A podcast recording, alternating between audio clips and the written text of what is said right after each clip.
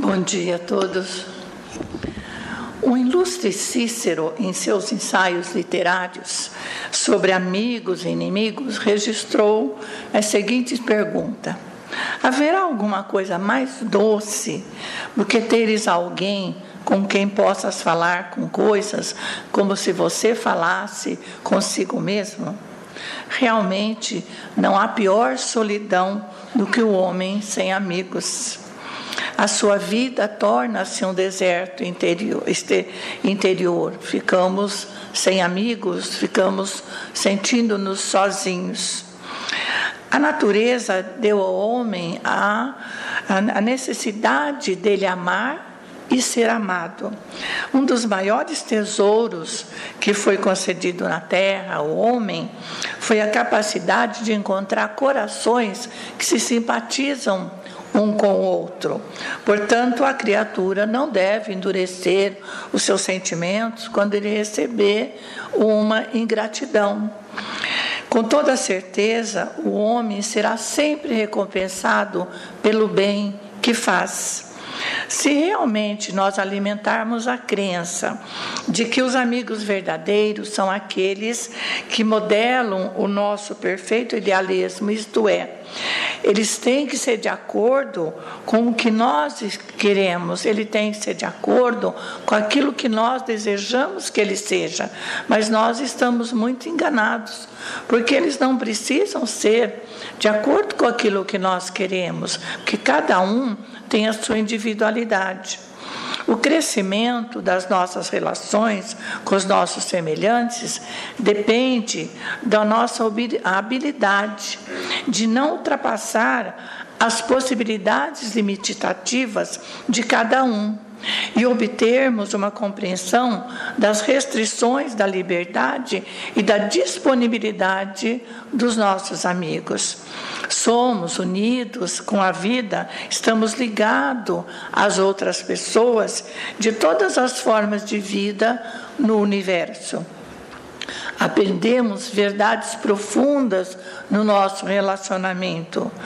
Quando Jesus se referia à nossa caridade com o outro, ele se referia em verdade, em verdade vos digo, o que fizestes a um desses pequeninos, a mim fizestes. Jesus se referia àqueles de sentimentos perdidos, no orgulho, na ingratidão. Jesus nos diz a importância do amor. A lei do amor nos diz que ninguém ama só de sentir. Mas o amor verdadeiro, o amor vivido, é atestado pelo amor verdadeiro, lavrado nas atitudes do nosso dia a dia, nas nossas atitudes, como que, nós nos comportamos de, com os nossos relacionamentos. Queremos dizer que então que o amor é fruto das nossas vivências, das nossas experiências nos nossos relacionamentos. E sem o contato, sem esse relacionamento, a gente não aprende a gostar do outro. Assim também como existe o ódio, existe o mal, a inimizade nos nossos relacionamentos. Nós fomos criados simples e fomos construindo através dos tempos os nossos elos com os nossos, é, os nossos relacionamentos com o nosso próximo. É a partir desses elos que nós vamos aprendendo a entender, a amar o nosso próximo. Aprendemos a interagir com o outro, pois nenhum relacionamento saudável se faz de um dia para o outro. É preciso que seja um relacionamento duradouro, mas que nós vamos conquistando a cada dia, nós vamos crescendo um pouco mais, nós vamos melhorando o nosso relacionamento. O amor é uma necessidade do ser humano. Sem ele nós não vamos conseguir a nossa paz interior, nós não vamos conseguir ser felizes. Se o amor ao próximo constitui um dos princípios da caridade, amar os inimigos é o mais sublime desses princípios, porquanto a posse dessa tal virtude de amar os nossos inimigos representa uma das maiores vitórias alcançadas contra o egoísmo, contra o orgulho, contra a ingratidão. No capítulo 12, do Evangelho segundo o Espiritismo, amai os vossos inimigos, não entenda como amá-los assim como você ama aqueles que são seus verdadeiros espíritos afins, sejam eles seus familiares, seus amigos, mas sim tratá-los com respeito àquele que os ferem. Talvez nenhum ensinamento de Jesus seja hoje tão difícil de ser seguido como esse mandamento: amai os vossos inimigos. Há mesmo pessoas que julguem que é impossível a gente colocar em prática esse amor aos nossos inimigos quando nós somos feridos, quando nós sofremos ingratidões. Consideramos fácil amar quem nos ama, mas nunca aquele que abertamente ou insidiosamente procuram nos prejudicar. Outros ainda, como o filósofo Nietzsche, ele sustenta que esse ensinamento de Jesus, amar os inimigos, é só para pessoas fracas. Quando a pessoa não, não, não tem sentimento de vingança, é uma pessoa fraca. Mas o homem moderno, ele caminha ao longo de uma estrada de rancores. Mas esse mandamento de Jesus, amar os nossos inimigos, não é uma imposição, mas sim uma necessidade absoluta que nós temos. O amor aos nossos inimigos é a chave para a solução dos problemas que existem no nosso planeta. Jesus compreende realmente a dificuldade que nós temos de amar os nossos inimigos e manter-se distante, principalmente, desprender de sentimentos ruins que não são saudáveis para nenhuma das partes. Porque se eu tenho sentimento de ódio pelo outro, eu tenho energias ruins. E essas minhas energias ruins também vão bater com energias ruins do outro e nenhum se sentiria bem. Todos teriam até a presença de, de espíritos que não são bons, que poderiam até fermentar essas, essas desavenças. Então, essa frase nós nos afastarmos, termos boas energias, simboliza o valor da humildade, de mantermos, né, por não mantermos por orgulho falso, a gente achar que é, é, é honra ferida por aquele que nos fez mal, só nos fará ficar igual a ele, nos relacionarmos com energias ruins igual a ele.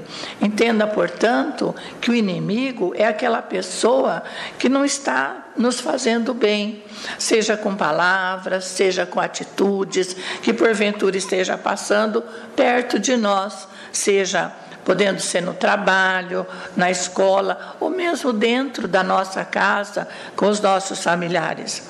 A vingança, ela constitui um indício de que alguma coisa está errada, que há um atraso dos homens e que elas dão aos espíritos que inspiram vingança oportunidade para nos obsediar, que dão oportunidade para nós cada vez mais nos envolvermos com energias ruins. E essas agressões quando elas não são sanadas, elas podem ser levadas por várias encarnações.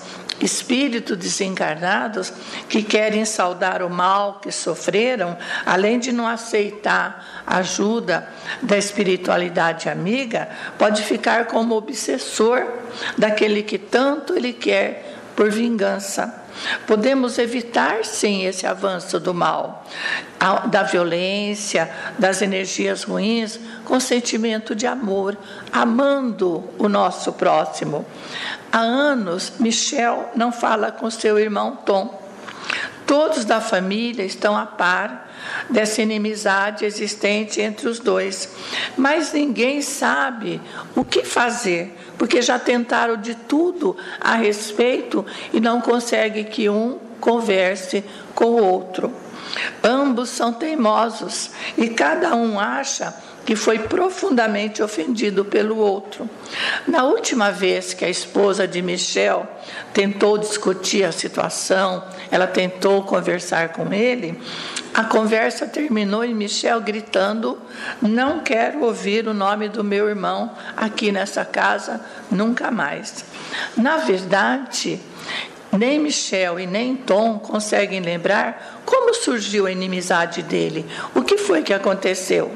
Mas, no entanto, ambos são capazes de recordar numerosos incidentes que eles usam para manter ativo o ódio existente entre eles. Cada um cria situações para alimentar o ódio que existe. Michel sente raiva de Tom porque ele não é o tipo de irmão mais velho de que ele precisava. E Tom sente raiva de Michel por vê-lo ressentido. Mas cada um acha que o outro é que deve a satisfação e nenhum dos dois está interessado em fazer alguma coisa para melhorar a situação. Cada um acha que o outro é culpado. O que nenhum dos dois percebe é que ambos precisam um do outro para serem completos. A guerra entre os dois irmãos produz feridas, produz sofrimentos para os dois.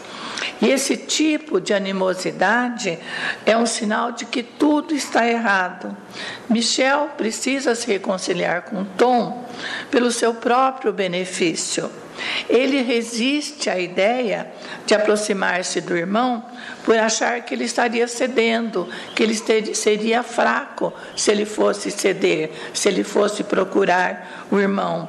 O que ele não percebe é que ele está prejudicando a si mesmo por permitir que esse desentendimento continue. A reconciliação, ela cura as feridas da nossa alma. A amargura, a raiva de Michel em relação ao irmão afetam todos os relacionamentos, porque também afeta os relacionamentos da família. Então, retribuir a ofensa com paciência, com perdão, sem sentir-se ferido ou ameaçado pelo inimigo, pode receber o amor da pessoa humilde com energias boas. Quando nós temos a paciência, quando nós perdoamos, nós nos sentimos bem, nós nos sentimos com as boas energias. Com as boas energias, nós ficamos próximos de Deus e daqueles espíritos de luz que nos auxiliam na nossa evolução. Jesus ele viu o trabalho na sua vida aqui no nosso planeta como uma reconciliação da humanidade com Deus. Quando um relacionamento se rompe, a maioria das pessoas se preocupa em descobrir quem é que estava errado. Às vezes nem se preocupa com o motivo, preocupa porque foi ferido. Porque quando nós somos feridos, nós logo procuramos um culpado querendo que Ele pague por isso. E quando nós nos salvamos, salvamos restaurando o relacionamento, quando for possível. Quando o outro não desejar, o importante é nós não guardarmos mágoa, a nós tirarmos o sentimento de mágoa de dentro de nós. O inimigo, o ingrato, seja ele quem for, é alguém doente que está merecendo a nossa piedade, o silêncio da nossa parte. Não devemos nos desgastar lamentando. O tempo vai se encarregar de mostrar ao outro o seu erro. E dia de virá em que ele cairá em si reconhecendo o seu erro. Temos de ter em mente que o nosso inimigo, o ingrato, está enfermo. Enfermo de alma, embora esteja num campo minado de energias ruins, nós devemos orar por ele, para que ele também encontre a paz, encontre o equilíbrio e pois irá ele irá sempre receber as nossas boas energias. As boas energias chegará até ele. Vai depender dele mesmo de receber essas boas energias. E quando ele nos mandar energias ruins, quando nós temos conosco as boas energias, o sentimento de perdão, o sentimento de não ter mágoa, essas energias ruins dissipará e não nos atingirá por causa da nossa serenidade. Jesus, quando esteve entre nós, e até agora mesmo, né, Jesus enfrentou agressões sem permitir jamais vincular a qualquer sentimento, sentimento de vingança.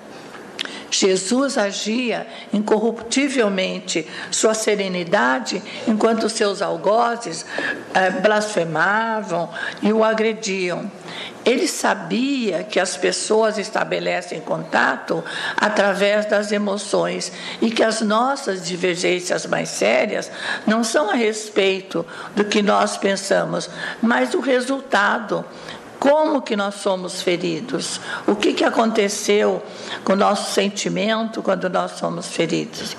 E a partir do momento em que nós tivermos como objetivo o desenvolvimento de uma vida rica de bons sentimentos interiores, sem mágoa, com sentimento de perdão, certamente nós conseguiremos movimentar a nossa alma para boas emoções, para boas energias. E nesse sentido, nós recebemos da espiritualidade amiga que nos acompanham recursos necessários para que possamos desenvolver o nosso eu profundo, que muitas vezes está soterrado pelo nosso condicionamento do mundo, a influência da sociedade, influência de outras pessoas. Nós, às, às vezes, é, deixamos que as nossas emoções não venham à tona. Então, deixando que a nossa emoção de perdão, de sentimento de não guardar mágoa, nós vamos ter a nossa vida muito mais prazerosa. Porque Jesus crê que o amor é a força poderosa do universo, é o elemento essencial para a cura do coração humano. Ele não veio ficar entre nós somente porque Deus amava tanto o mundo. Não, porque Deus ama as pessoas como elas são, com as suas imperfeições, e as mudanças só dependem de nós mesmos. Jesus era solidário, quando ele, como ele continua sendo solidário. Quando Jesus disse à mulher pecadora que ia ser apedrejada, vais e não peques mais, Jesus não estava julgando o comportamento dela, mas ele estava indicando um caminho para que ela mudasse. Então, toda mudança depende de nós mesmos. Jesus nos ama, mas ele indica um caminho para que a gente possa fazer a nossa mudança. O que Jesus transmite às pessoas é que o amor é mais forte que o ódio.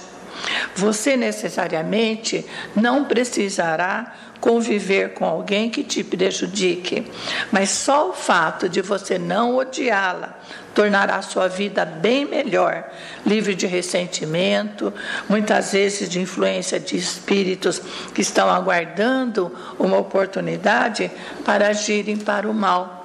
Felizmente, não é você que fez o adversário, razão porque nós não devemos nos preocupar, porque às vezes a gente fica pensando: será que ele me perdoou? Não. Você se perdoou, você não tem mágoa, você está bem. Se ele te perdoou, ótimo para ele também. O que nós devemos fazer é orar para que a vida dele continue bem, que as boas energias estejam com ele. Da nossa parte, não vamos nos voltar contra ninguém, cultivando qualquer tipo de animosidade em relação ao nosso próximo. Vamos nos imunizar contra as enfermidades que têm origem nas expressões de ódio, de inveja. Vamos preservar a nossa fé sobre a bênção do amor fraternal do nosso Mestre Jesus. Que Ele nos dê a sua paz.